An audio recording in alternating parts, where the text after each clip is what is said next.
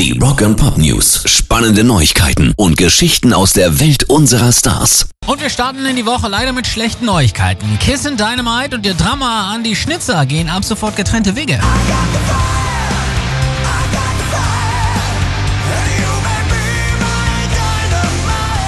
Was den Grund meines Gehens betrifft, erläutert der Ex-Kiss in Dynamite Drummer, kann ich schlicht und ergreifend nur sagen, dass ich mir klar gemacht habe, dass wir uns im Lauf der Zeit leider zu sehr auseinanderentwickelt haben und am Ende nicht mehr die gleiche Sprache gesprochen hatten. Und was Grundsätzliches betrifft, Daher habe ich im Frieden mit mir und den Jungs diese Konsequenz gezogen.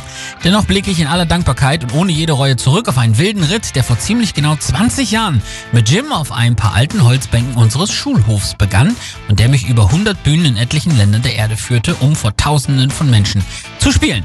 Die Band akzeptiert schweren Herzens und dankt ebenfalls für 20 tolle Jahre und ist schon bitter, weil gerade kurz vorm Lockdown waren die so richtig im Kommen, die Jungs.